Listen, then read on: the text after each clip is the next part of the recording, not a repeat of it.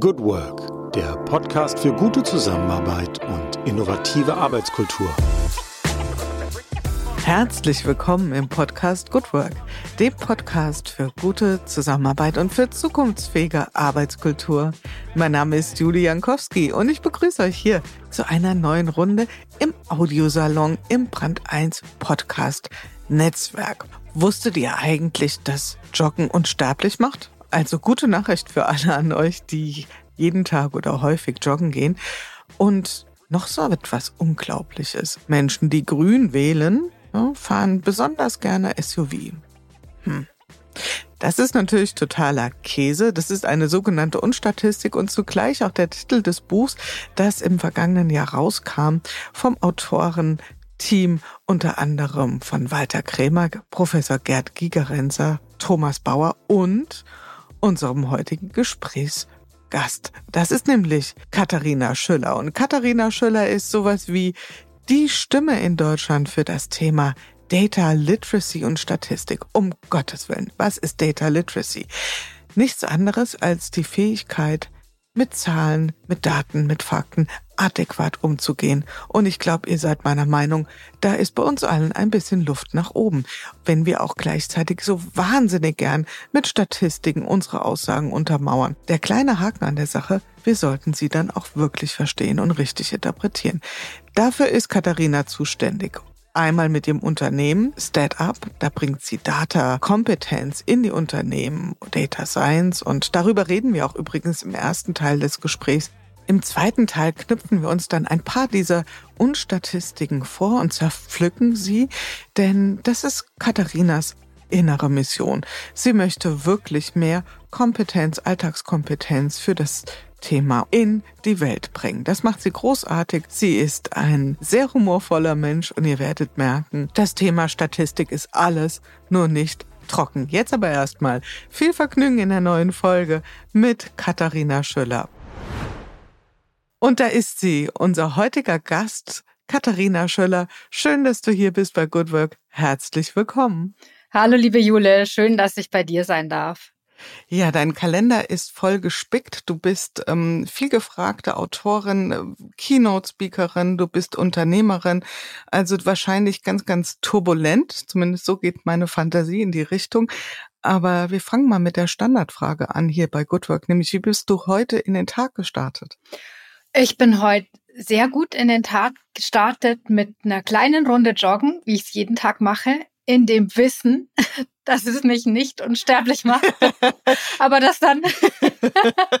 yeah, ich habe eine Unsterbliche kennengelernt.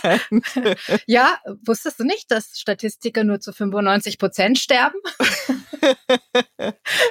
Deswegen sind wir auch so. Nee, ganz banal. Ich habe mir das einfach angewöhnt, weil ich mir dann auch denke, so, okay, wenn ich das geschafft habe, dann ist zumindest eine Sache am Tag schon mal erledigt, egal was dann noch passiert. Und ich habe den Kopf frei. Sehr gut, sehr gut. Und ach, was für ein wunderbares Entree, Katharina. Und da gehen wir natürlich gleich, also nicht jetzt sofort drauf ein, aber das wollen wir doch mal genau wissen, ne? mit dem, mit dem Thema, ähm, was es mit dem Joggen und dem Unsterblichsein auf sich hat. Also das heißt, du joggst da entlang, du bist ja auch, das platzieren wir hier auch schon mal neben deinen ganzen vielen tollen professionellen Rollen, auch noch Mutter von vier Kindern. Ähm, die bewegen sich altersmäßig wo? Der jüngste ist 15 und der älteste ist 27. Okay, also nicht mehr unmittelbar am, am Rockzipfel der Mama, aber da gab es ja auch mal sicherlich andere Zeiten, wo das sicherlich nicht so ganz easy war. Ähm, ich würde sagen, wir gehen mal rein in das, was du vielleicht als Unternehmerin machst. Ähm, du hast ein Unternehmen gegründet, das nennt sich StatUp vor, ich glaube schon vor 20 Jahren. Was macht StatUp und für wen? Startup berät Organisationen, das können Unternehmen sein, aber auch im Bereich öffentliche Hand oder Wissenschaft, dabei aus Daten Wissen zu generieren und idealerweise nicht nur einfach Wissen, das dann in der Schublade verschwindet, sondern Handlungswissen, also am Ende bessere Entscheidungen. Und das ist klingt jetzt vielleicht sehr abstrakt, das ist auch sehr übergreifend. Wir sind nicht spezialisiert auf eine bestimmte Branche oder so, sondern wir haben mal eine Frage von einem Automobilhersteller. Können wir aus den Sensordaten unserer Fahrzeuge erkennen, ob der Kilometerstand manipuliert worden ist? Oder mhm. ähm, können wir, das war ein anderes Beispiel, deutlich kleineres Unternehmen, Prothesenhersteller, können wir die Daten aus dem Anpassungsprozess der Prothesen besser nutzen, sodass die Patienten für die Versorgung nicht drei oder viermal kommen müssen, sondern vielleicht nur zweimal. Ähm, das sind klinische Studien dabei, das sind Risikomodelle dabei im Bereich Banken und Versicherungen. Also es ist wirklich eine große Bandbreite, mit der wir uns beschäftigen. Ähm, aber es geht eben weniger oft um die technischen Fragen, die können wir auch lösen, sondern es geht mehr darum, so eine Übersetzungsfunktion, so eine, so eine Brückenbaufunktion zu haben. Das heißt, wir haben eine Frage, die kommt aus dem Tagesgeschäft, die kommt aus dem Business oder auch mal aus der Frage, wo will ich mich denn als Organisation strategisch hinorientieren? Und die Aufgabe von mir, von uns ist es, das dann zu übersetzen und zu sagen, okay, wie können euch Daten dabei helfen? Und vielleicht in manchen Fällen auch nicht. Also welche Daten sind vielleicht auch nicht geeignet für eure Fragestellung? Und dann das Ganze zu modellieren, also digitales Abbild zu bauen von dem Business, von der Tätigkeit oder von dieser Fragestellung, das zu analysieren und am Ende mit einer Antwort zurückzukommen zu der Organisation und dann zu sagen, okay, das und das und das mhm. könntet ihr tun kommen die Unternehmen, die sich an euch wenden, es sind vor allen Dingen privatwirtschaftliche äh, Organisationen oder beratet ihr auch Behörden? Was, was sind so euer Kundenstamm? Wir beraten auch sehr viele Behörden, ja. Mhm, okay. Kommen die schon mit so konkreten Fragen? Wie könnten wir das operationalisieren? Oder setzt ihr vielleicht sogar noch einen Moment früher an, dass ihr überhaupt erstmal Potenziale erkennt? Also äh, Stichwort äh, Daten sind das neue Gold. Also das hören wir ja jetzt auch ganz oft, dass Unternehmen sich gar nicht dieses Schatzes bewusst sind und manchmal gar nicht die Fragen entdecken, die man sich stellen könnte. Ja, das ist richtig. Manchmal kommen sie mit diesen konkreten Fragen oder sogar oft kommen sie mit konkreten Fragen. Sie müssen ja erstmal auf die Idee kommen, dass sie was mit ihren Daten machen könnten. Und genau, genau. So habe ich am Anfang auch gegründet. Ich dachte damals, ich war noch Studentin, als ich gegründet habe.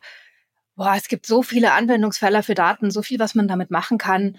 Ähm, und wir bieten das an oder ich biete das an für Unternehmen zu sagen, ihr habt eine Fragestellung, ich löse die für euch mit Hilfe von Statistik. Und dann habe ich gemerkt, dass es immer wieder Situationen kam, gab, wo jemand kam, meinte, kannst du mir bitte hier eine Regression rechnen oder dieses oder jenes? Und ich habe mir das dann angeschaut und gesagt, nee, das funktioniert eigentlich nicht. Es funktioniert nicht mit deinen Daten oder es gibt dir zwar eine Antwort, aber die ist eigentlich gar nicht das, was du brauchen kannst, weil wenn ich dich richtig verstehe, willst du eigentlich was ganz anderes. So dass ich dann gemerkt habe, diese Beratung drumherum, die kam eigentlich immer mehr. Und es ist auch jetzt ganz häufig noch so, dass sich dann rauskristallisiert, man hat mal so einen ersten Anknüpfungspunkt, merkt aber dann auch im Gespräch, im Austausch immer mehr so, eigentlich geht's hier um was anderes oder eigentlich gibt's an einer anderen Stelle viel größere Potenziale, die man heben könnte. Und das entwickelt sich dann auch oft aus der Kundenbeziehung heraus. Also, dass man mit was sehr Konkretem startet und dann plötzlich so, so die Augen ganz weit aufgehen, wenn jemand sieht, so, boah, da kann man so viel rausholen oder wir haben das bisher regelmäßig gemacht, haben wahnsinnig viel Zeit reingesteckt und es geht eigentlich viel schneller. Also mal ein Beispiel aus einer Behörde, das ist auch schon einige Jahre her, die hatten, die waren eigentlich schon sehr innovativ unterwegs und wollten im Jugendamt ein Jugendhilfe-Controlling einführen. Ähm, das heißt, verstehen, ähm, wie effektiv sind sie eigentlich als Behörde, ähm, was verändert sich da gerade auch, auch im Landkreis und hatten dafür von der Wirtschaftsprüfungsgesellschaft so eine Excel-Vorlage, die sie jeden Monat ausfüllen sollten. Und die waren fix und fertig, weil sie gesagt haben, das kostet sie jeden Monat ungefähr eine Woche Arbeit, diese ganzen Zahlen zusammenzusuchen, weil sie die nicht direkt aus ihrem System rauskriegen und sich dann woanders auch noch hersuchen müssen und so.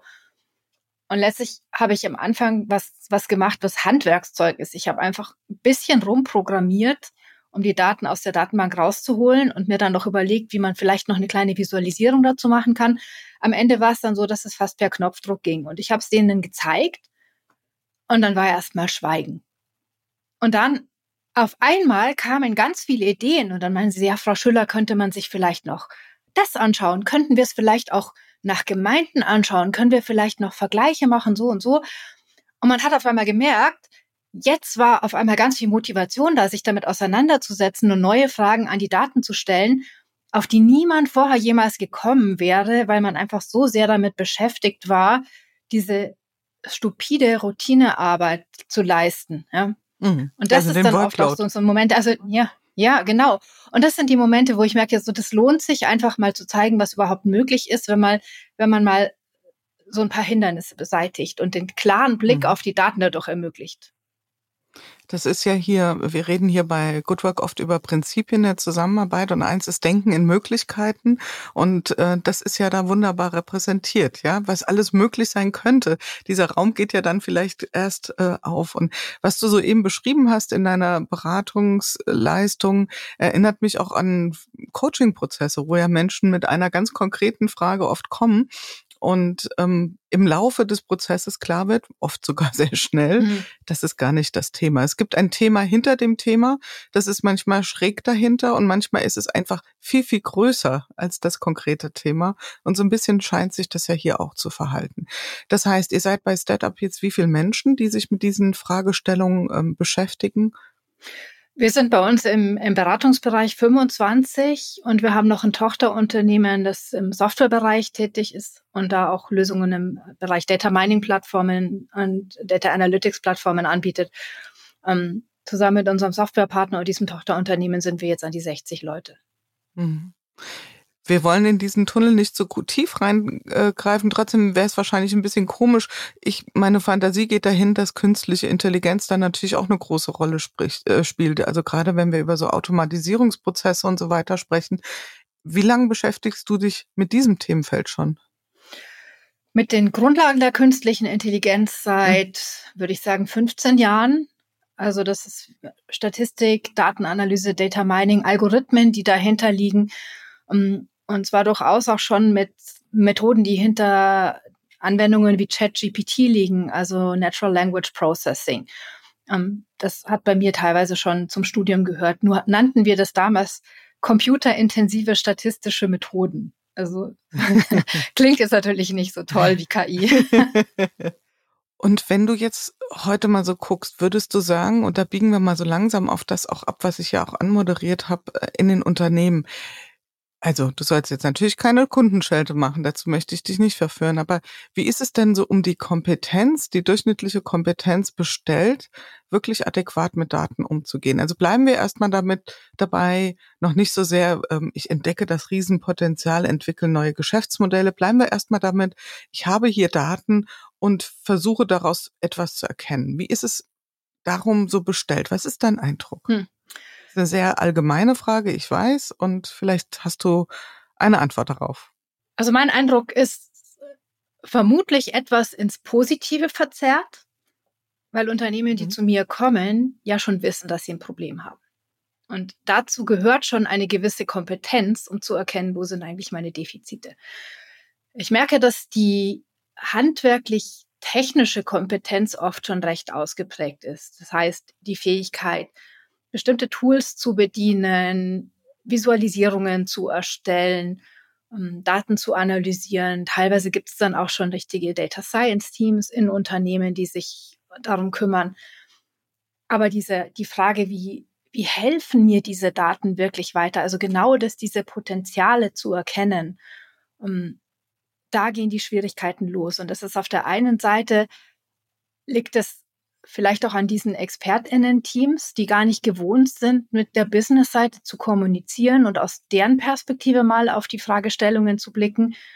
Ähm, und denen auch, also sich auch mal zu überlegen, okay, wie ist mein Gegenüber eigentlich gewohnt, mit Ergebnissen umzugehen? Und ich meine, wenn ich jetzt anfange, mit statistischen Kennzahlen, mit Gütekriterien und fange jetzt an zu erklären, ja, das R-Quadrat von dem Modell ist 0,937 und mein MAPI ist so und so, das interessiert da keinen. Ja, es interessiert mich, okay, kann ich mit dem Modell Kosten einsparen oder kann ich mehr Umsatz machen oder kann ich äh, meine Conversion erhöhen oder was weiß ich. Ja, also das sind die Sachen, die ich kommunizieren muss. Das lernt aber ein Fachexperte, eine Fachexpertin im Bereich Data Science und KI einfach nicht. Umgekehrt, Business-Seite weiß nicht, wie sie ihre Fragen formulieren sollen, damit sie von einem Experten oder einer Expertin verstanden werden. Und dann halt auch umgekehrt nicht, wie sie die, die Dinge anwenden sollen. Und beide um mal in diesem deinem Coaching-Bild zu bleiben, beide sind zu nah dran an ihrem Bereich und denen fehlt der Gesamtüberblick. Also diejenigen, die die Daten nutzen müssen, wollen, sollen, wissen nicht, wo diese Daten herkommen und welche Limitationen drin stecken. Und diejenigen, die die Daten bereitstellen und auswerten, wissen nicht, was am Ende damit passieren soll. Also es ist vielleicht mal bildlich gesprochen, beide stehen relativ nah vor ihrer Wand und kommen nicht durch. Wenn sie zwei Schritte zurückgehen würden, würden sie merken, da rechts ist eine Tür und die ist weit offen. Denn, also, und du bist ja wahrscheinlich schon, dann, du hast das Bild schon gebracht, der Brückenbau, die Brückenbauerin, diese Welten dann auch verknüpft, also schon mit einer statistischen hohen Kompetenz auch oder Datenkompetenz ausgestattet, aber wirklich die Welten zusammenzubringen. Du musst doch sehr oft Aha-Erlebnisse äh, so haben in deinem Moment oder für Aha-Erlebnisse, Aha-Momente sorgen in deinem Beratungskontext, oder? Ja, und das sind die Momente, wegen denen ich eigentlich auch jeden Tag gerne in die Arbeit gehe. Also könnte man sagen, vielleicht brauche ich da das Joggen auch gar nicht, streng genommen. Das ist nur so meine, mein Risikomanagement, dass ich es noch mache. nee, nee, im Ernst. Also es ist wirklich, das sind die schönen Modelle, gerade wenn du am Anfang in der Situation bist, wo du Leute im Team hast, Leute beim Kunden, die immer skeptisch sind. Also so, ja, wir haben das doch schon probiert. Oder wir haben, wir, wir kennen das ja schon. Wir haben das schon analysiert. Wir wissen schon, was in unseren Daten steckt. Oder unsere Daten sind eh zu schlecht, um das zu machen. Und wenn man dann aber mal tiefer bohrt und ihnen zeigt, es stimmt, ihr habt Probleme mit euren Daten. Aber erstens wissen wir, woher diese Probleme entstehen. Wir können zukünftig vorbeugen. Wir können aber diese Probleme auch auf eine gewisse Art und Weise lösen, damit ihr dann halt näher an die Wahrheit rankommt.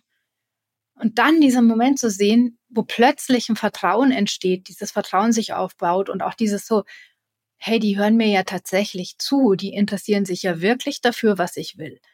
Das sind die Momente, wo, wo ich auch immer wieder unglaublich Spaß an der Arbeit habe. Ich habe ja selbst viele Jahre im Konzern gearbeitet, auch in einem nicht so ganz entfernten Bereich und ähm, in, der, in der Kundenforschung. Und da ging es ja auch oft um auch KPIs, sowas wie NPS, ja, für diejenigen, die jetzt zuhören und sagen, was sind das für komische Worte? Es sind Kennzahlen, ja, es sind Kennzahlen, über die man versucht, eine, eine Messzahl, die was ich sag's mal, vorgibt, über Kundenzufriedenheit, Kundenbindung auszusagen, äh, teilweise ganze Unternehmen steuert. Ähm, wenn ich so von außen drauf schaue, ist das Thema Kennzahlen ja ein Riesenantrieb, ein Riesen, ähm, vielleicht schon ein Paradigma, Unternehmen zu führen. Und nicht alle dieser Kennzahlen sind vielleicht von gleicher Güte, weil sie ja immer eine Verdichtung sind von Zusammenhängen. Gibt es da nicht auch Momente, wo du reinkommst und sagst, also mal ganz ehrlich, das zwar eine KPI, die sie schon lange haben, aber die bringt ihnen gar nichts, weil die nicht das aussagt, was sie glauben, was dahinter steckt. Gibt es diese Momente? Und wenn ja, wie ehrlich bist du dann? Es gibt diese Momente und es ist mein Job, ehrlich zu sein. Ich sage dann auch, ihr habt mich ja nicht gekauft oder nicht eingekauft, damit ich euch sage, wie toll ihr seid. Und das wird dann meistens auch akzeptiert. Ich glaube, ich bringe da dann auch die nötige Selbstironie mit. Und im Zweifelsfall sage ich dann immer so, Leute, ich habe vier Kinder, ich bin echt robust. Das ist auch ein schöner Joker, ja? Also mich haut so schnell nichts genau, um. Hier. Genau. Oder wenn Sie wüssten, wie es bei anderen ausschaut, dann, dann wären Sie begeistert von Ihren Zuständen. Mhm. Ähm, also so, das ist halt auch der Vorteil, wenn man viel gesehen hat. Ähm, ja, aber was, was mache ich konkret? Ich gehe her und sage, ähm, lass uns doch mal die Kennzahl gemeinsam anschauen. Ich habe erst heute ähm, mit einem befreundeten Unternehmer gesprochen, der hat gesagt, ja, sie hatten letztens das Thema, das Marketingbudget erschien einfach viel zu hoch. Und dann haben sie mal reingeschaut und das aufgeschlüsselt und festgestellt, da waren historisch gewachsen jede Menge Posten drin, die mit Marketing überhaupt nichts zu tun haben. Die gehören da eigentlich nicht rein. Nur hat man es halt früher irgendwann mal auf Marketing gebucht, weil man irgendwie nichts anderes hatte, wo man es hinbuchen konnte. Das Unternehmen ist gewachsen, es weiß inzwischen keiner mehr. Und äh, ja, jetzt sind sie im Branchenvergleich viel zu hoch. Ähm, eine Freundin von mir, mit der ich gerade in einem Forschungsprojekt bin, die sagte, sie beschäftigt sich schon lange mit einem sehr anerkannten statistischen Datensatz ähm, im Bereich der, der Volkswirtschaftslehre, Außenhandel. Und wenn sie da in die Dokumentation reinschaut, in viele hundert Seiten, da steht dann an manchen Stellen so drin, ja, frag Jörn. Ähm, frag Jörn. Jörn ist derjenige, der vor vielen, vielen Jahren mal irgendwie eine Entscheidung getroffen hat, wie hier damit umzugehen ist, so wie was zu codieren ist. So, ja, Jörn ist nicht mehr da, aber es sind halt Daten vom Typ, frag Jörn. Ja, also so dieses so mal wirklich erstmal so zu hinterfragen, wie setzt sich das zusammen? Gibt es Tools dafür, Treiberbäume, wo man aufschlüsselt, welche Kennzahlen fließen ein in die Konstruktion der Kennzahl und welche Datenquellen dann dahinter? Und dann kommt man irgendwann an den Punkt zu sagen, okay, welche Daten stecken eigentlich drin? Und was sagen diese Daten aus? Und warum sagen diese Daten möglicherweise nicht aus, was ihr glaubt, dass sie aussagen? Weil sie irgendjemand erstellt hat. Und dann kommen wir an den Punkt, der uns im täglichen Leben, eigentlich, wenn wir mit Menschen reden oder irgendwas lesen, also irgendwas, etwas Qualitatives, Text, etwas hören, sonnenklar ist, nämlich, dass der Sender die Botschaft immer auf eine gewisse Art und Weise verfälscht. ja, weil Menschen bewusst oder unbewusst Wertungen einfließen lassen in das, was sie sagen, weil sie ausblenden, was sie für weniger wichtig halten und dir das kommunizieren, was sie glauben, was relevant ist. Aber das sind subjektive Entscheidungen. Die spielen aber auch bei Daten eine Rolle. Ähm, und erstaunlicherweise auch bei Maschinendaten, darüber können wir, wenn wir Zeit haben, später auch noch reden, aber auch bei menschlich erstellten Daten. Und gerade bei Kennzahlen gibt es eine, ein Gesetz, was immer wirkt, aber fast keiner kennt. Das ist Goodhart's Law. Goodhart's Law besagt, dass jeder statistische Zusammenhang, jede statistische Auffälligkeit verloren geht in dem Moment, wo du eine Kennzahl dann zur Steuerung benutzt, weil sie Menschen dazu animiert, sich entsprechend dieser Kenngröße dann zu verhalten. Das heißt, zu optimieren. Ähm, Beispiel, wenn ich einen Kontrollprozess habe in meiner Organisation oder Kundengespräche oder wie auch immer und die Vorgabe macht, diese Kundengespräche müssen mindestens 15 Minuten dauern, dann wird sich jeder Kontrollprozess auf mindestens 15 Minuten ausdehnen, auch wenn man nach fünf Minuten schon fertig wäre. Weil die Vorgabe ist, es müssen mindestens 15 Minuten sein. Ja, also dann geht quasi die Steuerung genau in Richtung dieses äh, zunächst äh, zur Steuerung gedachten KPI und dann führt das das ganze System ja ad absurdum. Ähm, jetzt ist es ja so, wir haben auf der einen Seite, also ich hätte jetzt mal eine Vermutung, ja, dass dieses das Denken in Kennzahlen ähm, ja der Wunsch ist, Dinge zu vereinfachen. Also eine, eine Heuristik, etwas an die Hand zu bekommen, was uns eine Steuerung leichter macht. Oder sagen wir es mal noch anders, eindeutiger. Jetzt erleben wir aber doch, dass wir in unseren betrieblichen Kontexten eigentlich eher immer eine höhere Komplexität reinrutschen. Und auf der einen Seite sehe ich immer mehr das Thema Kennzahlen, auf der anderen Seite eine höhere Komplexität. Da geht doch was auseinander, oder habe ich hier einen Knoten im Kopf? Ja, deswegen ist der Job von Datenexpertinnen, Statistikerinnen letztlich auszusortieren, was ist wichtig und was ist weniger wichtig. Also was ist ist ein Signal, was ich unbedingt haben muss? Was ist ein Alarmzeichen? Und was ist so Rauschen oder Neues, was ich mir vielleicht auch noch anschauen kann in anderen Kontexten, aber was im ersten Moment nicht so wichtig ist? Und dazu gehört natürlich auch zu sagen, eine Kennzahl für alles funktioniert halt nicht. Also ich muss mir im Klaren sein darüber, welche Informationen brauche ich in bestimmten Entscheidungssituationen, welche brauche ich in anderen Entscheidungssituationen. Dazu gehört eben auch sich im Klaren darüber zu werden, dass, ich sag's mal so, Daten sprechen nicht für sich selbst, ja, oder sie, ich muss, ich sollte auch nicht immer mit den gleichen Daten sprechen, wenn ich etwas wissen möchte, sondern je nachdem, welche Informationen ich brauche, frage ich mal die einen, frage ich mal die anderen und stelle ich halt unterschiedliche Fragen an die Daten. Ähm, ja, das, das ist, glaube ich, das, das Wichtige, was wir auch vermitteln müssen in Organisationen. Dass es halt nicht immer so die eine simple Antwort auf alles gibt. Und das ähm, und, und genau da sehe ich so ein bisschen den Widerspruch, dass auf der einen Seite die Fragestellungen, mit denen sich Unternehmen auseinandersetzen müssen, sei es jetzt bei Geschäftsweiterentwicklung, sei es bei Steuerung bestehender Prozesse immer komplexer werden, aber gleichzeitig da eine totale Sehnsucht, es ist möglich einfach zu haben. Irgendwie eine Dashboard-Logik, eine Ampellogik, äh, äh, eine Zahl, an der ich alles festmachen kann, die dann im Zweifelsfall grün oder rot ist. Und äh, das verengt ja den Blick, wie du es gerade beschrieben hast. Ihr seid natürlich nicht die fachlichen Experten, könnt ja unmöglich alle Branchen äh, fachlich auch noch abdecken. Trotzdem braucht ihr ja auch ein Verständnis dafür, was in dem jeweiligen Gebiet so los ist. Ähm, wie bereitet ihr euch vor, wie bereitest du dich vor, dass du heute mal in einer Behörde für Gesundheitsmanagement bist und morgen mal in einer ähm, Gießerei beispielsweise? Wie geht ihr damit um? Also mit dieser enormen Spanne auch von Themen oder sagst du, ach, das ist eigentlich egal, weil wir reden ja nur in Anführungszeichen über Statistik und Daten. Nee, ich spreche mit ganz vielen Beteiligten in solchen, in solchen Aufgaben, in solchen, in solchen Prozessen. Von ganz oben bis ganz unten. Also wenn ich mit dem Top-Management rede, dann frage ich durchaus auch, wie sieht denn eigentlich das aus, was ihr normalerweise an Ergebnissen bekommt? Was erwartet ihr euch in der Darstellung? Ganz banales Beispiel, nimm du an, du hast äh, Getränkehersteller und der selber stellt sich immer als rot dar und den Hauptwettbewerber als blau.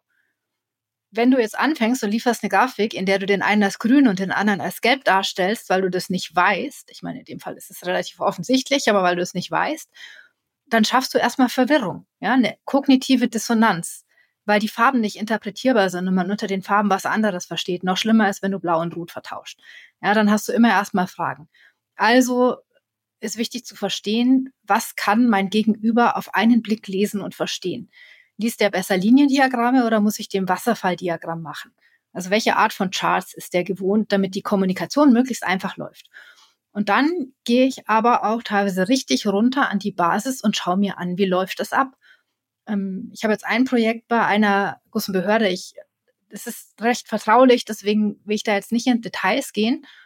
Aber ich habe jetzt drei Tage an einem großen Flughafen verbracht und bin einfach mitgelaufen und habe mir alles angeschaut, wie die das machen, wie die zu ihren Daten kommen. Und da ist mir so viel klar geworden, warum in den Daten, die am Ende als Statistik irgendwo ganz oben landen, Dinge einfach grundlegend nicht stimmen können und wir in der Analyse ganz anders rangehen müssen. Das hätte ich nie verstanden, wenn ich mir einfach nur den Datensatz aus dem System angeschaut hätte. Also das mache ich durchaus auch. Ähm, da auch mal hinzugehen. Und äh, ich habe ja vorhin schon gesagt, ich bin ja durchaus robust. Dann halt auch mal so in, in, in Arbeitskleidung äh, mal so durchzustiefeln und äh, äh, mir eine Warnweste überzuziehen und dann halt mal mit anzupacken. Ja? Einfach um mal zu erleben, wie das ja. ist. Ähm, war toll. Also es war so wie, wie Abenteuerspielplatz für Erwachsene, so ein bisschen. Aber das gehört auch zu meinem. Und noch ein bisschen Sendung mit der Maus, oder? Da ist, da ist, gibt's doch auch immer diese Sequenz, wo man so wirklich in die Werkshalle reingeht und auch mal so erfährt, was passiert denn da? Ja. Das ja. fasziniert uns ja immer, so wirklich ans Ort des Geschehens zu gehen. Ganz ja. genau. Aber es ist auch, ähm, auf der anderen Seite ist es auch von Vorteil, dass ich halt nicht betriebsblind bin. Dass ich reingehe und ich höre mhm. mir was an und dann sage ich, hey, ähm, ich sehe da eine Analogie zu was anderem, was wir schon mal da und da gemacht haben. Könnte das passen? Und dann erfahre ich eben so, hey, ja, stimmt, könnte man eigentlich ganz genauso sehen oder halt eben auch nicht. Also so, ich arbeite dann halt sehr viel auch mit Metaphern und mit Beispielen. Ja, also da hilft mir vielleicht auch, dass ich auch einen gewissen qualitativen Hintergrund habe. Das heißt, ich, ich habe mal auch Psychologie studiert und das ist äh, schon in manchen Situationen auch von Vorteil. Mhm. Da kommen wir gleich auch nochmal zu. Was du sagst, das sind ja, das sind ja zwei Sachen. Ja, zum einen also wirklich den Daten, wo kommen sie her, auf den Ursprung gehen, also diesen, diesen Wollknäuel mal zu entwirren und zu verstehen, wo kommen das denn, wo kommt das denn her und haben wir da vielleicht schon irgendwie einen Fehler im System eingebaut? Aber was ich auch spannend fand, war erstmal da aufzusetzen und da sind wir ja sehr stark an den Denken von Good Work, ähm, wie wird denn in dem Unternehmen kommuniziert? Also das heißt, ähm, sind es Liniendiagramme, sind es Balkencharts, sind es Tortendiagramme, sind es moderne interaktive Oberflächen, die schon sehr verbreitet sind oder sehr sehr ähm, stark genutzt werden. Das heißt, so wie es klingt, setzt er erstmal da an bei der nennen wir es mal hochtrabend, Datenkultur, die in einem Unternehmen herrscht, um überhaupt da auch mal nieder anschlussfähige oder äh, ja anschlussfähig zu sein mit dem, was ihr dann an Dienstleistung anbieten wolltet. Habe ich das so richtig interpretiert in dem, was du sagst? Ja, das hast du richtig interpretiert. Und ich schaue da auch auf viele Kleinigkeiten bis hin zu, wenn es darum geht, wie werden Informationen weitergegeben? Also kommen die täglich per E-Mail? Sind diese E-Mails dann immer nach dem gleichen Schema aufgebaut? Lassen die sich automatisiert verarbeiten? Wurde darüber schon mal nachgedacht? Müssen Leute, die kontrollieren, am Ende ihrer Schicht mit Bleistift und Papier nochmal Strichlisten führen? Oder nutzen die vielleicht schon eine App dafür? Auch die Frage, was wird eigentlich erfasst in Formularen, in die was eingegeben wird? Also diese Art, wie so Formulare aufgebaut sind, was da dann erfasst wird, gibt auch schon Rückschlüsse auf die Organisationsstruktur einer, einer Organisation, ob es ein Unternehmen ist oder eine Behörde. Also was wird überhaupt als wichtig genug angesehen, dass man es erfassen muss? Mhm. Und da gibt's doch bestimmt auch so, kommen wir mal so langsam rüber in den eher gesellschaftlichen Bereich, auch äh, Situationen, Kontexte, Themen, wo du dir mit deiner professionellen Rolle ab und zu mal die Haare raufst, oder? Welche Daten eben nicht strukturell erfasst werden. Ja? Also ich denke mal so, wir wollen ja hier nicht mehr allzu viel über Corona reden, auch wenn das unter anderem ein mit ein Anlass war, äh, über das Thema Good Work nachzudenken. Aber das war doch bestimmt auch eine Zeit, wo du ich sag mal so, in deiner äh, Gleichmütigkeit ordentlich gefordert warst, oder was den Umgang mit Statistiken betrifft. Ja, mich hat das am Anfang sogar richtig entsetzt und fast auch wütend gemacht. Also welche Daten erfasst worden sind, wie die erfasst worden sind, dass auch keiner drüber gesprochen hat, wie schlecht eigentlich diese Daten sind und dass die dass die Strukturen, die wir schon lange haben, also Robert Koch Institut erfasst ja schon lange Daten auch zu meldepflichtigen Informationen, in Infektionen, dass, dass diese Struktur einfach überhaupt nicht geeignet ist für so eine Krisensituation. Und man macht aber einfach weiter wie bisher. Es ist jetzt vielleicht ein bisschen hart mein Urteil, weil man hat sich ja dann doch auch ja eingestellt über die Zeit. Aber nicht offen drüber zu sprechen, dass die Daten, die man aus gemeldeten Infektionen hat, aus, aus bestätigten Infektionen, dass die halt nicht das Infektionsgeschehen sauber abbilden, sondern massivst verzerrt sind. Ähm, dass daraus extreme Fehlschlüsse gezogen werden. Also in dem Moment, wo ich wie im Sommer 2020 anfange, Reiserückkehrer zu testen, und vorher habe ich nur Menschen getestet, die Symptome hatten, natürlich habe ich dann einen Riesenanstieg in den Fallzahlen. Natürlich habe ich dann auf einmal eine ganz andere Inzidenz, ja, aber dass das nicht vorzeit, frühzeitig kommuniziert wird und man auch nicht diejenigen, die mit diesen Daten dann umgehen müssen, ob das jetzt politische EntscheiderInnen sind oder Medienschaffende oder, oder jeder und jede auf der Straße, ähm, dass wir durch, durch geänderte Erhebungsverfahren jetzt plötzlich auch ganz andere Zahlen haben werden, das ist ganz schlechtes Risikomanagement und weil es schafft Ängste, die man einfach auch vermeiden kann und eine Panik, die einfach unnötig ist. Und der andere Punkt ist, der setzt noch viel früher an, nämlich nicht bei dem, wie messen wir, sondern was messen wir überhaupt? Ja, wenn man sich entscheidet, dass Pandemie-Management für mich bedeutet, ich will nur die unmittelbaren äh, Folgen managen, also die Erkrankungen, die Todesfälle und so weiter, die Krankenhauseinweisungen, dann erfasse ich halt auch nur das. Ähm, aber die gesellschaftlichen Auswirkungen von so einem Krisenereignis sind ja viel größer und auch die Auswirkungen der Maßnahmen. Äh, Schulschließungen haben Auswirkungen auf die Bildung der Kinder, auf die psychosozialen Gegebenheiten. Menschen verlieren ihre Jobs, Menschen gehen in Kurzarbeit, Menschen werden depressiv. Stell dir mal vor, wir hätten jeden Tag in den Nachrichten gehört, wie viele Menschen heute wegen Depression krankgeschrieben worden sind, ihren Arbeit, Arbeit verloren haben, wie viele Schulstunden ausgefallen sind. So richtig über Newstaker, Tag für Tag. Wir hätten komplett anderes Bild gehabt von der Pandemie. Und das hat nichts damit zu tun, wie wir Daten auswerten, sondern was wir überhaupt als wichtig genug erachten, dass es in Form von Daten erfasst wird. Und deswegen gilt eben genauso wie die Realität schafft Daten, gilt genauso wie Daten schaffen unser Bild von der Realität. Und das müssen wir immer wieder hinterfragen. Und das ist für mich ein ganz wichtiges Element von Datenkompetenz, insbesondere ganz oben auch bei politischen EntscheiderInnen. Und das können wir jetzt ja analog auch auf Unternehmenswirklichkeit übertragen. Also, dass wir nicht erst anfangen, äh, wir werten Daten optimal aus oder nutzen die optimal, sondern überhaupt sich mal die Frage zu stellen, was ist es denn wert, betrachtet zu werden? Und da brauche ich ja einen breiten Blick. Und äh, da kommen wir so langsam mal zu dem hin, was äh, wir heute ja auch im Kern unbedingt noch besprechen müssen, nämlich du verwendest und nicht du allein, sondern es gibt diesen Begriff der Data Literacy. Ähm, also das, das insinuiert ja, dass es darum geht, sowas wie eine Alphabetisierung im Umgang mit Daten zu erwirken, also wirklich eine Kompetenz des Umgangs. Vielleicht magst du es hier mal so ganz kurz mit deinen Worten beschreiben, was du unter Data Literacy alles fasst, ganz allgemein gesprochen. Ja, ich benutze den Begriff Data Literacy und viele in der Community tun es auch aus dem Grund, um es abzugrenzen von Datenkompetenzen als, als Kompetenz von ExpertInnen. Nämlich es geht um eine Grundkompetenz. Literacy heißt ja Alphabetisierung, die einen ähnlichen Stellenwert haben sollte wie die Fähigkeit zu lesen und zu schreiben. Das heißt, ähm, abstrahierte Informationen zu verstehen und verarbeiten zu können. Und das können im klassischen Sinne Daten, Statistiken sein, also Zahlen, aber inzwischen auch digitale Daten in Form von Text, von Videos, von Audioaufnahmen und so weiter. Es geht also drum um Grundkompetenzen, die ich brauche, um in einer Welt, die immer mehr durch Digitalisierung und Daten geprägt ist, meinen Job gut zu machen und auch im Alltag richtige Entscheidungen zu treffen. Also beispielsweise Risiken richtig einzuordnen und mit Unsicherheit umzugehen.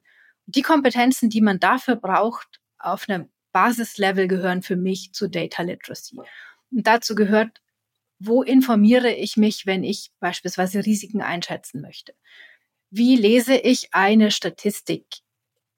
Ich muss den Unterschied verstehen zwischen gewissen Kennzahlen, zwischen Median und Mittelwert beispielsweise. Warum ist das nicht das Gleiche? Wie erkenne ich, ob eine Grafik manipulativ gestaltet ist? Wie hinterfrage ich eine Kennzahl? Wie bewerte ich, ob die Daten hinter einer Studie, die mir präsentiert wird, ob diese Daten überhaupt eine Aussagekraft haben oder ob die extrem selektiv sind und ich daraus gar keine allgemeinen Schlüsse ziehen kann. Mhm. Wie erkenne ich, ob ein Zusammenhang wirklich ein Ursache-Wirkungszusammenhang ist oder ob es vielleicht einfach nur ein zufälliger Zusammenhang ist, der von was ganz anderem gesteuert wird. Das gehört für mich zu Data Literacy. Es gibt in unterschiedlichen Kulturen, sage ich mal, oder in unterschiedlichen Regionen unterschiedliche Auffassungen von Data Literacy.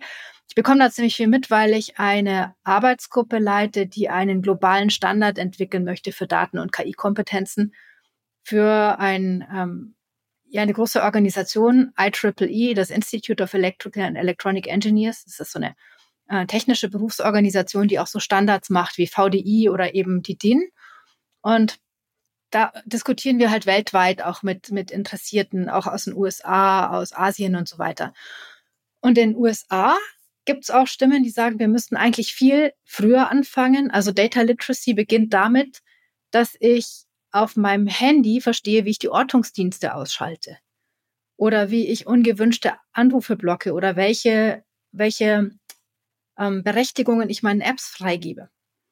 Und ich habe dann gefragt, so, ja, wieso seht ihr denn das so? Was hat denn das eigentlich mit Datenkompetenz zu tun? Weil meine Perspektive beginnt eigentlich erst später. Ähm, und da kam dann so als Antwort, ja, ihr in Europa, ihr habt GDPR. Ähm, ihr seid geschützt. Ihr könnt euch in gewisser Weise Inkompetenz leisten, aber wir in den USA können es halt nicht. Weil wenn wir uns nicht selber schützen, wenn wir nicht wissen, wie wir das tun, dann werden unsere Daten halt von allen möglichen Leuten missbraucht und Institutionen. Fand ich sehr interessant zu sehen, dass hier auch der Kontext, der gesellschaftliche Kontext im Sinne von Normen, Werten, aber auch Gesetzessituationen, regulatorischen Grundlagen eine Rolle dafür spielt, was man eigentlich unter Datenkompetenz versteht und was nicht. Ja, und so wie du es beschreibst, ist es ja wirklich eine Alltagskompetenz, also eben nicht ein Feld, was in äh, die Hände von ExpertInnen gehört, sondern was wir alle, jeder Mensch im Prinzip in einer gewissen Güte ähm, verfügen sollte, um sich gut durch den Alltag zu navigieren. Und damit reden wir ja eigentlich davon, dass es schon in eine Schule integriert gehört. Und zwar nicht nur als, wir machen irgendwann mal Klasse 10, 11 ein bisschen Statistik, sondern wirklich schon sehr früh vielleicht ganz einfach heranführend im Umgang. Ist das etwas, wo du dich auch für engagieren wollen würdest oder vielleicht sogar schon tust, dass das früh auch in die Bildungssysteme einfließt? Ja, absolut. Also ich finde, Datenkompetenz gehört so früh wie möglich in den Unterricht rein. Idealerweise schon in der Grundschule oder sogar noch davor auf einem ganz spielerischen Niveau, indem wir mit, mit Kindern darüber sprechen, dass praktisch alles, was wir wissen, jedenfalls in den empirischen Wissenschaften, in denen wir Schlüsse aus Beobachtungen ziehen, im Grunde was mit Datenkompetenz zu tun hat oder nur funktioniert, weil irgendjemand datenkompetent war. Das heißt, verstanden hat, wie hängen Beobachtungen zusammen, wie kann ich die messbar machen, wie kann ich die auswerten. Ob das jetzt Newton war mit seinen Äpfeln ähm, oder Kepler mit den Planeten, also oder Mendel mit den Erbsen. Ja? Also im Grunde ist es Analyse von Daten und Ableiten allgemeiner Regeln und damit dann auch mögliche Vorhersagen zu machen. Also was die NASA heute macht, basiert auf Überlegungen oder Beobachtungen von damals. Und das, das durchdringt unseren Alltag und in allen möglichen Fragestellungen kann ich mich schon auch als relativ junger Mensch mit solchen Themen auseinandersetzen. Ähm, wie kann sowas funktionieren? Ich kann zum Beispiel schon relativ kleinen Kindern erklären, dass ein Baumstamm ein Datensatz sein kann. Ich schneide den mal durch und zähle die Jahresringe und dann weiß ich relativ sicher, wie alt dieser Baum war. Ich kann mir die Breite und Farbe der Ringe anschauen und weiß in etwa, wie das Wetter war. Nicht mehr so genau, aber ich kann Schlüsse daraus ziehen. Wenn diese Jahresringe unregelmäßig sind, auf einer Seite platter als auf der anderen, da kann ich vermuten, dass dieser Baum am Waldrand stand und da eben mehr Witterung abbekommen hat. Ähm, und das kann ich Schritt für Schritt fortführen, um damit auch deutlich zu machen, ich habe unterschiedliche Perspektiven, mit denen auf die, ich auf die Daten blicken kann, kann mir unterschiedliche Eigenschaften anschauen und habe aber dann auch unterschiedliche Grade von Unsicherheit oder, ähm, wenn ich es komplexer ausdrücken möchte, von Evidenz. Oder auch andere Alltagsbeispiele. Im Deutschunterricht soll ein Referat halten, zehn Minuten. Ja, wie viel Text muss ich mir denn aufschreiben? Wie viele Wörter brauche ich? Das hängt von meinem Sprechtempo ab. Und mein Sprechtempo variiert aber, je nachdem, ob ich aufgeregt bin oder nicht. Aber wenn ich weiß, wie schnell ich spreche, in welcher Situation, dann weiß ich, habe ich jetzt genug zusammen oder brauche ich noch eine Seite oder habe ich vielleicht viel zu viel? Ja, das wünscht man ja vielleicht manchen professionellen Rednern auch noch, dass sie sich mal damit auseinandersetzen. da geht noch was. Da geht noch was, ja. Könnte, hätte einen echt praktischen Nutzen, vielleicht auch für unser alltägliches Leben, wenn wir das Kindern früher beibringen würden. Absolut. Und jetzt lösen wir doch mal ein kleines Versprechen ein und machen auch mal was für die Datenkompetenz oder für die Data Literacy hier ganz konkret und bringen mal ein paar Beispiele. Also, du hast gesagt, wie kann man ähm, mit Visualisierung manipulieren? Ähm, da würde ich gern von dir mal ein bisschen was, äh, also ich habe da Ideen, aber du hast ganz bestimmt Ideen und auch ein Beispiel, wie man anhand von Visualisierung unterschiedliche Eindrücke von Zusammenhängen sehr einfach, ich sag mal, ähm, manipulieren kann. Ja, was, was ist so, so ein Klassiker unter dem Thema Visualisierung? Ja, so ein Klassiker sind die abgeschnittenen Y-Achsen. Also ich habe ähm, beispielsweise eine Veränderung meiner Umsätze von 98,5 auf 98,3 und dann auf 98,8. Naja, es klingt jetzt nicht nach so wahnsinnig viel. Also nichts Dolles, nee. ja? Aber wenn ich mhm. die Achse erst bei 97 anfangen lasse, dann sieht das aus wie Riesensprünge, die da passieren. Ähm, gerade bei Veränderungen über die Zeit spielt es eine große Rolle, wann ich anfange. Also wenn ich einen Trend habe, der so oder eine Verla einen Verlauf habe, der so U-förmig ist, dann kann ich die erste Hälfte nehmen und das sieht aus nach einem krassen Abwärtstrend. Ich kann die zweite Hälfte nehmen und das sieht aus nach einem Aufwärtstrend. Ich kann alles nehmen, dann sieht es aus wie ein U. Ich kann irgendwas aus der Mitte rausnehmen. Also ich kann eigentlich jede beliebige Aussage damit kommunizieren, indem ich was rausschneide. Ähm, mit Farben kann man wunderbar spielen. Also in dem Moment, wo ich was rot mache, gibt es so ein bisschen Alarmbotschaft. Gibt ja die Möglichkeit Wetterkarten. Ich meine, wenn ich ein und dieselbe Wetterkarte einmal so einfärbe, dass sie ein Spektrum hat von grün bis gelb und einmal von gelb bis oder von blau bis gelb und dann von, von gelb bis rot, habe ich einen völlig unterschiedlichen Eindruck, wie warm es eigentlich gerade draußen ist. Ja, also das wurde ja durchaus zu Recht auch mal kritisiert, dass, dass hier nicht immer die gleichen Farbspektren verwendet worden sind.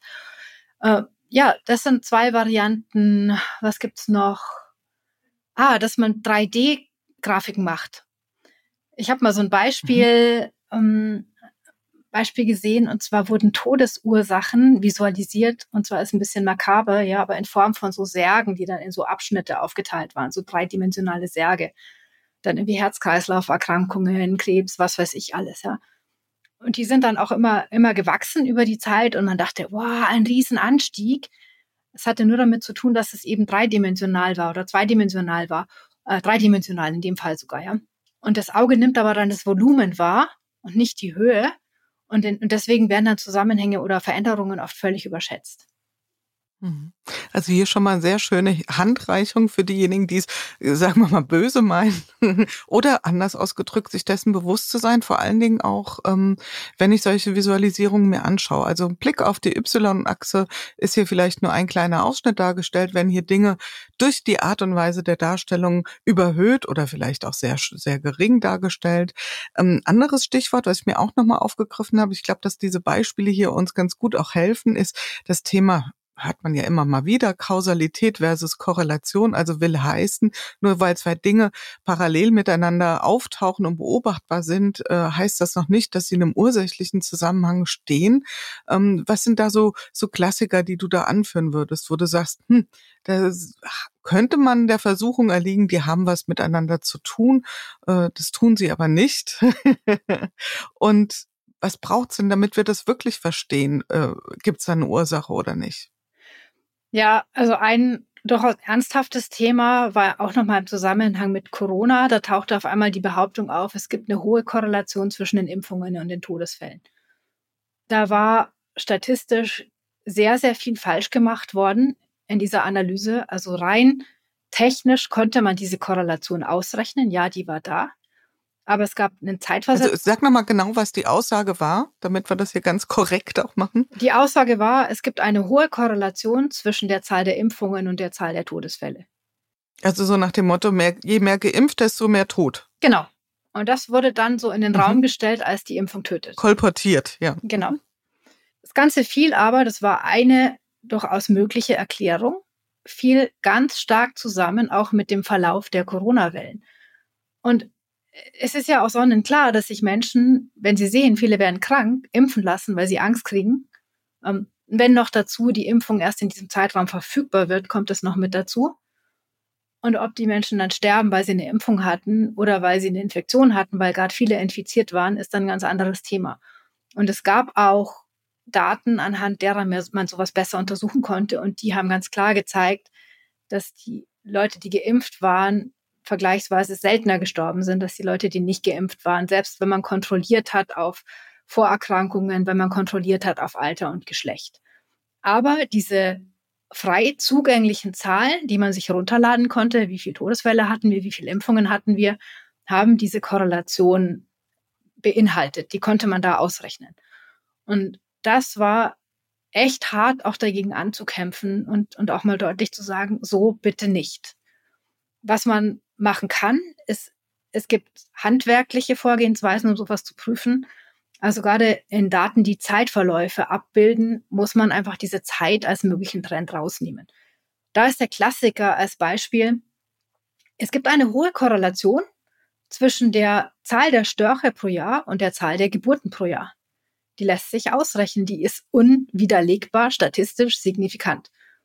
Ist aber schlicht eine zeitliche Komponente und dahinter steckt eine Variable, die sich über die Zeit verändert hat, nämlich der Grad der Industrialisierung beziehungsweise auch der Grad der Urbanisierung. Wenn man das rausrechnet, in dem Fall also einfach die zeitliche Komponente rausnimmt, ist die Korrelation halt weg. Und sowas gehört zum Handwerkszeug, was man eigentlich in Statistikgrundlagen, Vorlesungen in nahezu jedem Studienfach lernt. Aber man muss halt auch verstehen, was es bedeutet und warum man es bedeutet und wie man es anwendet. Und das ist was, wo ich finde, sich auch die Lehre nochmal deutlich verbessern könnte, nämlich genau klar zu machen, in welchen Alltagssituationen brauche ich eigentlich dieses Wissen? Warum ist es denn so wichtig, dass ich dieses Handwerk, dass ich diese Formeln verstehe und anwenden kann? Mhm. Also jetzt nochmal für die, für die Alltagskompetenz gesprochen. Ähm, bedeutet das ja für mich als Menschlein, der vielleicht nicht die super statistischen Fähigkeiten hat, immer hellhörig zu werden, wenn es von Ursache-Wirkung, ähm, wenn von Ursache-Wirkung die Rede ist. Also wenn so etwas formuliert wird wie A führt zu B oder weil B ist, ist A so. Das sind ja ganz oft Aussagen, die wir in den Medien lesen, wo also Wirksachen, Wirkbezüge hergestellt werden, die möglicherweise auf nichts und gar nichts aufgebaut sind. Und dann würde ich mal, bevor wir so vielleicht so ein paar Grundregeln ähm, mal ableiten, nochmal so ein bisschen in dieses Feld rüberrücken. Und da sind wir ja auch bei eurem Buchtitel, nämlich die sogenannten Unstatistiken. Also das heißt, dass Dinge statistisch ähm, ähm, publiziert werden oder als statistische Erkenntnis veröffentlicht werden, wo im Grunde eigentlich überhaupt nichts dahinter ist oder vielleicht ein ganz anderer Zusammenhang, als also suggeriert wird. Und ähm, so, jetzt sagst du uns mal bitte, warum wir leider doch sterben müssen, auch wenn wir ganz viel joggen. Also beziehungsweise woher diese, diese, der, der Titel eures Buchs, woher das kommt. Ja, das mit dem Joggen kommt aus einer Studie, die herausgefunden hat, dass Menschen, die regelmäßig joggen gehen, etwas länger leben. Und zwar hat man herausgefunden, dass im Schnitt eine Stunde Joggen sieben Stunden mehr Lebenszeit bringt. So, also Menschen, die mhm. joggten, haben im Schnitt etwas länger gelebt. So, jetzt könnte man sich überlegen, okay, wenn ich jetzt vier Stunden am Tag jogge, dann kriege ich ja 28 Stunden. Und wenn ich das jeden Tag mache, gewinne ich jeden Tag. also, dann laufe ich mich unendlich. Nein. Viel hilft viel. Leider nicht, weil diese Studie maximal Leute untersucht hat, die bis zu zwei Stunden in der Woche joggen gegangen sind. Und da hat sich dann noch dieser Zusammenhang gefunden gegenüber Leuten, die gar nicht joggen gegangen sind. So, aber wenn man das extrapoliert, funktioniert das halt nicht. Ja, irgendwann wird es auch schädlich, weil ich meine, andererseits könntest du dann auch extrapolieren und sagen so, hey, Computer sind ja über die Jahre immer billiger geworden. Wenn ich jetzt noch zwei Jahre warte, dann kriege ich irgendwann noch Geld, wenn ich einen neuen Computer haben möchte. Ja, also Trendextrapolation, die nicht unbedingt sinnvoll ist. Genau, Trendforschung mit dem Lineal. Sehr schön. genau. Einfach fortschreiben. Genau. Und was ist es mit dem, was hat's mit den SUV-fahrenden, grün wählenden Menschen auf sich? Da wird ja auch sowas suggeriert. Wo kommt das her? Also wir wissen schon, ja, das sind natürlich auch Narrative, die durch die Medien gestreut werden. Was hat's damit auf sich, mit den Grünen und den SUVs? Fra welches Auto fahren denn jetzt wirklich Grüne? eine ganze Band, keins, eine ganze oder? Bandbreite, vermute ich mal. Ach, ähm, das basierte auf einer Studie, die ähm, Menschen befragt hat, haben sie in den letzten 24 Monaten ein Auto gekauft oder beabsichtigen sie in den nächsten zwölf Monaten eins zu kaufen. Nagel mich nicht fest auf die genauen Zeiträume, aber haben Sie gerade erst eins gekauft oder möchten Sie demnächst eins kaufen? Und wenn ja, was für eins? Und dann wurde noch gefragt, welche Partei präferieren Sie, welche Partei würden Sie wählen? Und bei denen, die gesagt haben, sie würden die Grünen wählen, haben, ich glaube, 16,3 Prozent sowas in der Art gesagt, einen SUV. Und das waren mehr als unter den Wählern aller anderen Parteien oder den Sympathisanten aller anderen Parteien. So, und die Frankfurter Allgemeine Sonntagszeitung hat daraus dann so eine Schlagzeile gemacht, so die Grünen fahren SUV. Ähm und es stimmt schön. so halt nicht. Wie, viel, wie viele Regeln auf einmal der statistischen Kompetenz und Data Literacy wurden da eigentlich äh, missachtet? Also schon mal mindestens zwei. Erstens, es wurde gar nicht beachtet, dass die Schwankungen zwischen den Wählern unterschiedlicher Parteien relativ gering waren. Also da war wirklich kaum Unterschied. Ähm, und das Zweite war, dass ja erstmal vorselektiert wurde, wer ist überhaupt daran interessiert oder hat sich gerade ein Auto gekauft. Es könnte jetzt durchaus auch sein, dass Wähler der Grünen generell weniger Auto fahren. Das heißt also viel weniger als andere und dass dann unter allen diesen Wählern dann der Anteil derjenigen, die in ein SUV fahren, im Verhältnis viel geringer ist.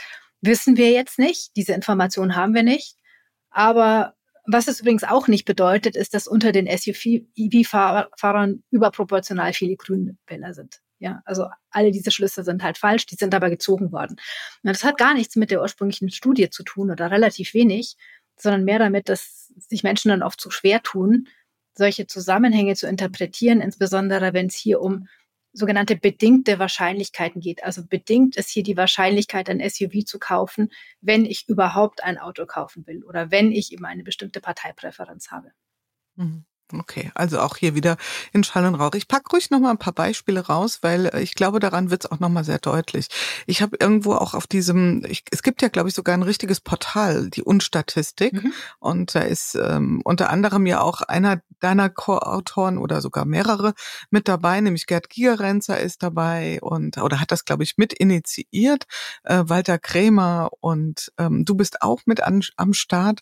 Ihr verkündet oder ihr veröffentlicht immer diese diese Scheinzusammenhänge oder diese statistischen Bullshit-News, um es mal so zu sagen, und äh, zerfleddert die sehr schön und ich finde das immer sehr, sehr spannend. Und da war, glaube ich, weiß ich, ob auf der Seite da irgendwo habe ich gelesen, 45 Prozent fahren mit dem Fahrrad zur Arbeit. Und das war ja auch, ich weiß nicht, ob du dieses Beispiel kennst. Ja. Also man hatte dann genau, glaube ich, mal so ein bisschen aus dem Blick verloren, dass natürlich nicht 45 Prozent aller Arbeitnehmer mit dem äh, Fahrrad äh, zur Arbeit fahren, was ja wirklich eine tolle Zahl wäre und auch ein spektakulärer Anstieg zu dem, was vorher immer so kommuniziert wurde. Ich glaube, wir sind so bei ich glaube, zehn Prozent ungefähr oder so. Ähm, man hatte aber in dem Punkt nur Menschen gefragt, die sowieso jede Woche mit dem Fahrrad fahren, ob sie denn auch mal damit zur Arbeit fahren. Welche Regel ist in sowas äh, missachtet worden? Da steckt ja ein ganz klares Prinzip dahinter, auf was ich achten muss. Ja, das wäre aus einer Vorauswahl, die eben nicht repräsentativ ist für die Gesamtheit, auf die Gesamtheit schließen. Also wir schließen aus denjenigen, die mit dem Fahrrad fahren, auf alle. Und das ist eben der Fehler, der hier dahinter liegt. Mhm. Also ich glaube, du sagst an der Stelle auch gern mal, ähm, die Frage ist immer Prozent wovon. Ja? Ganz also genau. Was ist meine Grundgesamtheit? Ja, mhm. worauf beziehe ich mich? Genau. Und das ist, macht halt einen Unterschied, ob ich äh, auf alle Fahrradfahrenden beziehe oder auf alle Arbeitnehmer. Ja, und dann entsteht ein ganz anderer, äh, ganz anderer Größenzusammenhang. Ein letztes Beispiel, dann soll es an der Stelle auch damit gut äh, gewesen sein. Du hattest dazu, glaube ich, auch einen Post auf LinkedIn gemacht, weil damit müssen wir, glaube ich, wirklich mal aufräumen. Ich glaube, es war die OECD, die eine ähm, Übersicht rausgebracht hat. Da ging es um ähm, Arbeitstage ähm, oder Arbeitsleistung, also wirklich faktisch geleistete Arbeit in den europäischen Ländern. Und da waren wir im unteren Drittel. Also und die Aussage war, quasi in kaum einem Land wird so wenig gearbeitet wie in Deutschland. Du lachst schon. Und ähm, es ist unsäglich und das ging natürlich dann auch, das ist natürlich wie so eine Art äh, Filetstück, was man den Medien hinwirft und das ging ja tak, tak, tak, tak, tak durch sämtliche ähm, Printmedien, durch, durch ähm, das Fernsehen, überall. Also jeder sagt, es siehste und wir reden über die Vier-Tage-Woche, dabei sind wir schon die Faulenzer der Nation. Bitte, liebe Katharina, klär das mal mit uns auf, wirklich Schritt für Schritt. Was hat's mit diesen, wir sind die die Nation mit den wenigsten Arbeitsstunden, was hat's damit auf sich? Ja, genau, deswegen musste ich auch gerade lachen, weil unteres Drittel wäre ja schon schön. Wir waren auf dem letzten Platz.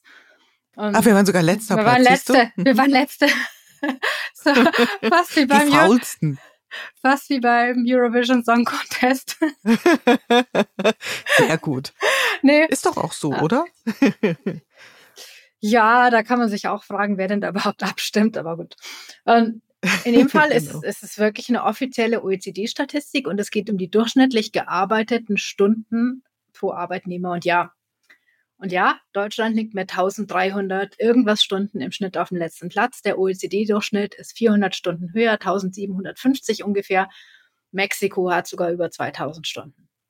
Das Problem dahinter ist, ist, dass da zwischen Vollzeit- und Teilzeitarbeitskräften nicht unterschieden wird. Und wir haben in Deutschland, unter anderem, weil wir eine relativ hohe Frauenerwerbsquote haben, verhältnismäßig viele Menschen, die in Teilzeit beschäftigt sind.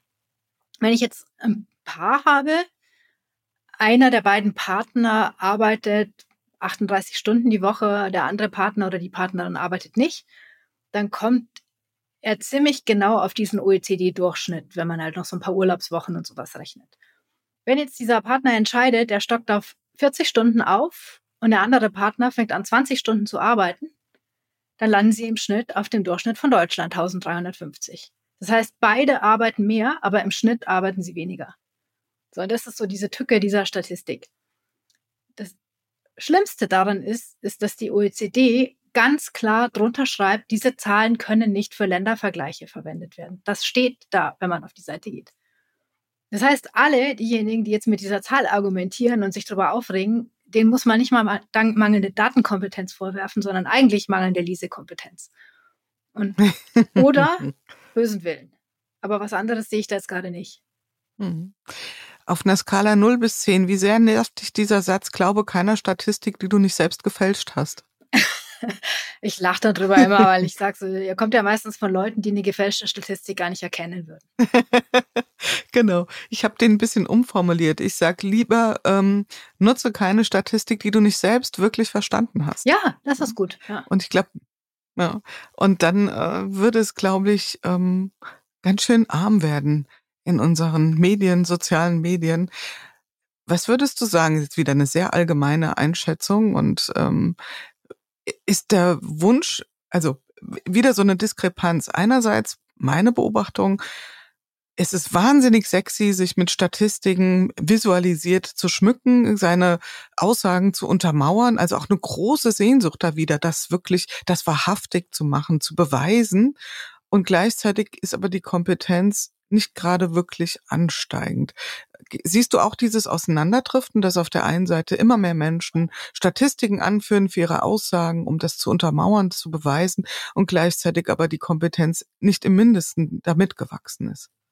Ja, das sehe ich genauso. Ich sehe dieses, dieses Bedürfnis danach, alles mit Zahlen zu untermauern, mit Statistiken zu untermauern.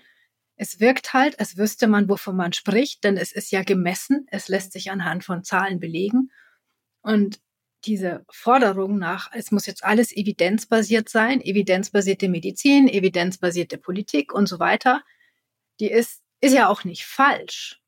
Ja, also, dass man halt nicht irgendwie irgendwas macht, was man jetzt glaubt, das passen könnte oder irgendwas ideologiegetriebenes. Also, wenn ich, wenn ich vor der Frage stehe, Ideologie oder Evidenz, ist ganz klar meine Antwort Evidenz. Aber es gibt halt nicht für alles Evidenz. Es lässt sich nicht alles messen. Es lässt sich nicht alles in seiner Komplexität vollständig in Daten abbilden. Auch das muss man verstehen.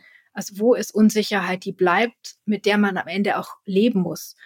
Es gibt auch nicht umsonst diesen schönen Satz, Absence of evidence is not, is not evidence of absence. Das heißt, nur weil ich einen Zusammenhang noch nicht gefunden habe, heißt es nicht, dass es den nicht gibt.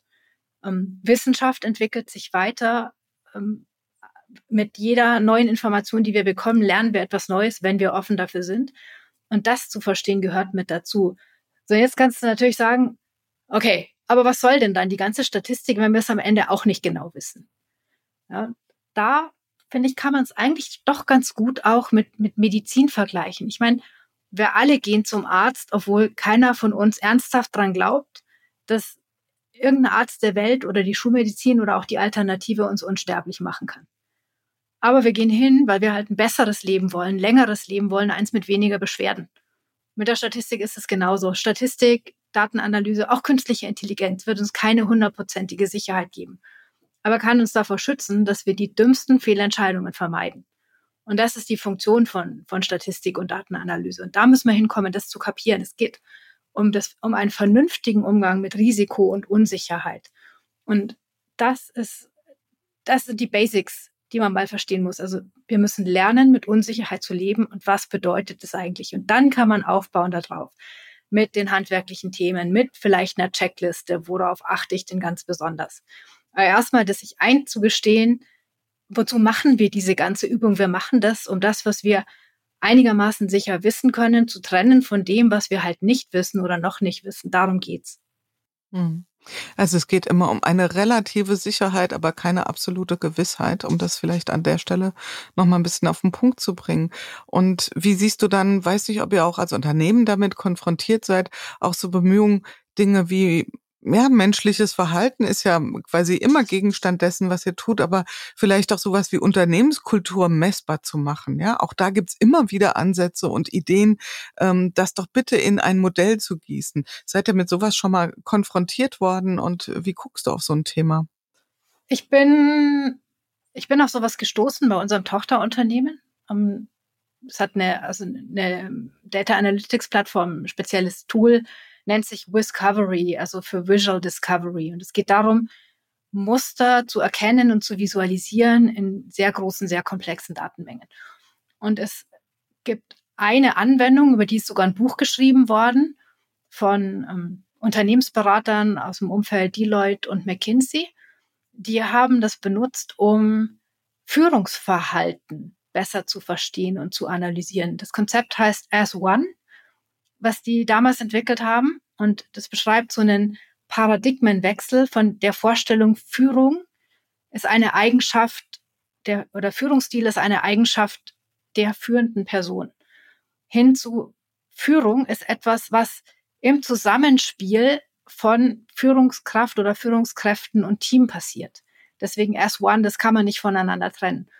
Und die haben ich glaube, 60 Fallstudien angeschaut mit, mit über 100 verschiedenen Faktoren, die sie da rausgearbeitet haben und haben die dann mithilfe dieses Analysetools untersucht und haben acht verschiedene Archetypen von Führung identifiziert, die sich eben unterscheiden in dem Grad von, wie werden Entscheidungen getroffen, top-down oder bottom-up und auch, wie funktioniert eigentlich die Zusammenarbeit? Also ist alles nach sehr streng vorgegebenen Regeln oder ist es sehr agil und sehr variiert sehr stark mit dem Kontext?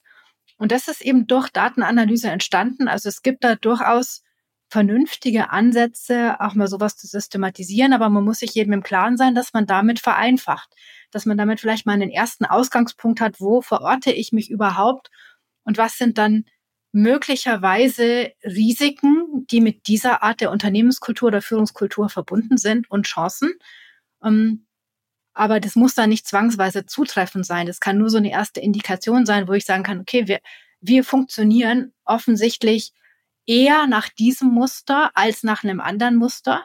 Das heißt aber nicht, dass jetzt alles darauf zutrifft und dass damit vorherbestimmt ist, wie es jetzt weitergeht und im Extremsfall ich dann, ich spinne mal sowas jetzt in eine KI ein, einfüttere und die sucht mir dann danach automatisch den oder die passendste Bewerberin raus die dann perfekt in unser, unser Unternehmen reinpasst. Ja.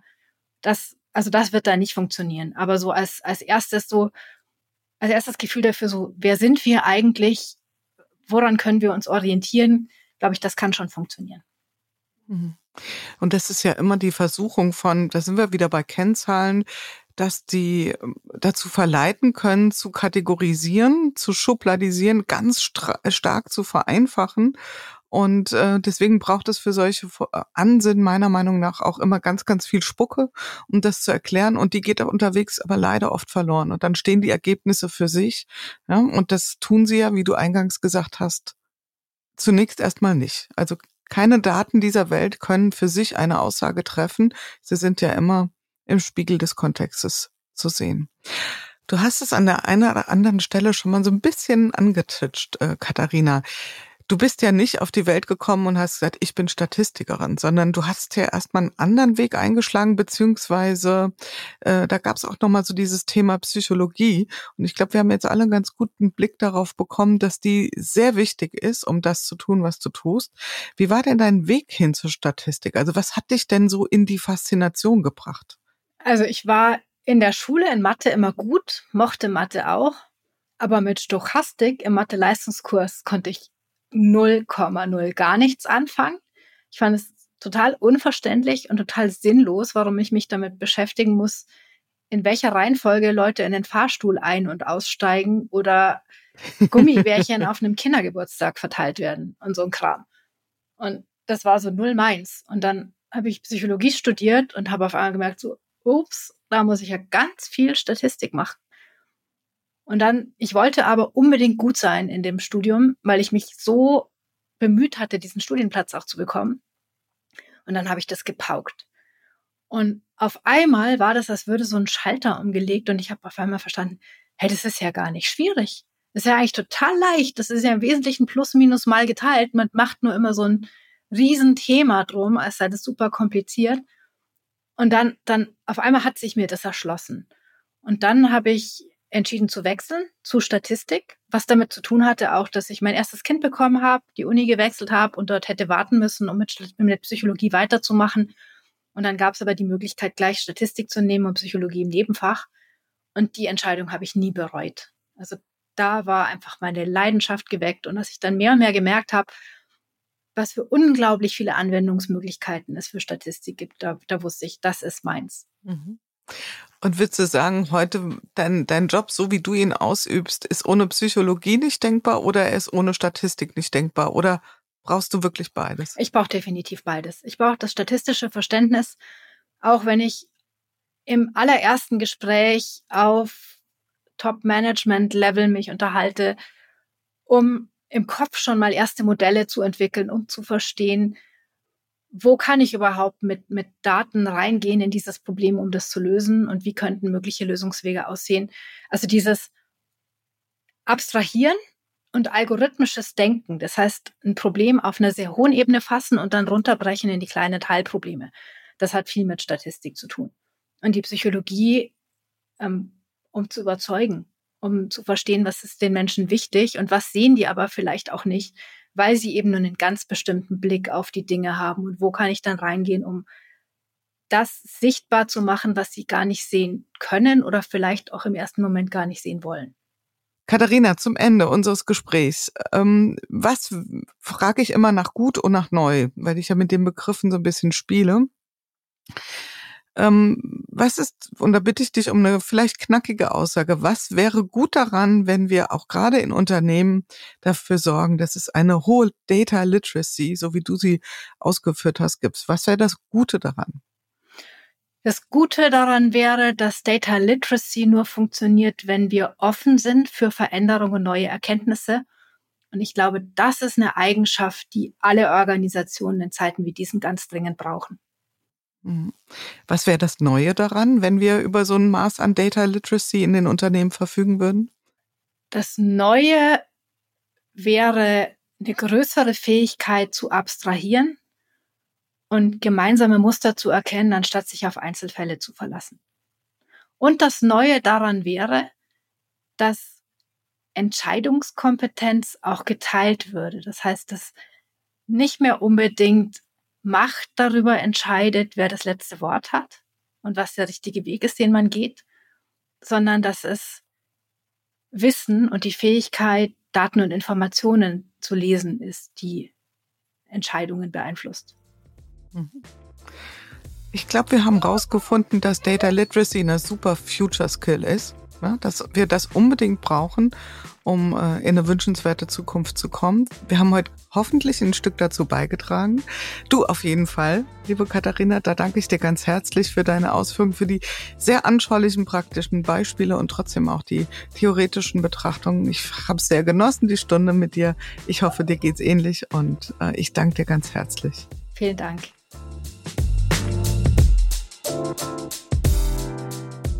Ja, das war es wieder im Podcast Good Work in unserem Good Work Salon. Wenn euch die Art der Gespräche gefallen, wenn ihr Freude daran habt, etwas tiefer in die Themen einzutauchen, spannende Geschichten zu hören und Transformationserfahrungen live mitzuerleben, dann schaltet ein, hinterlasst ein Abonnement.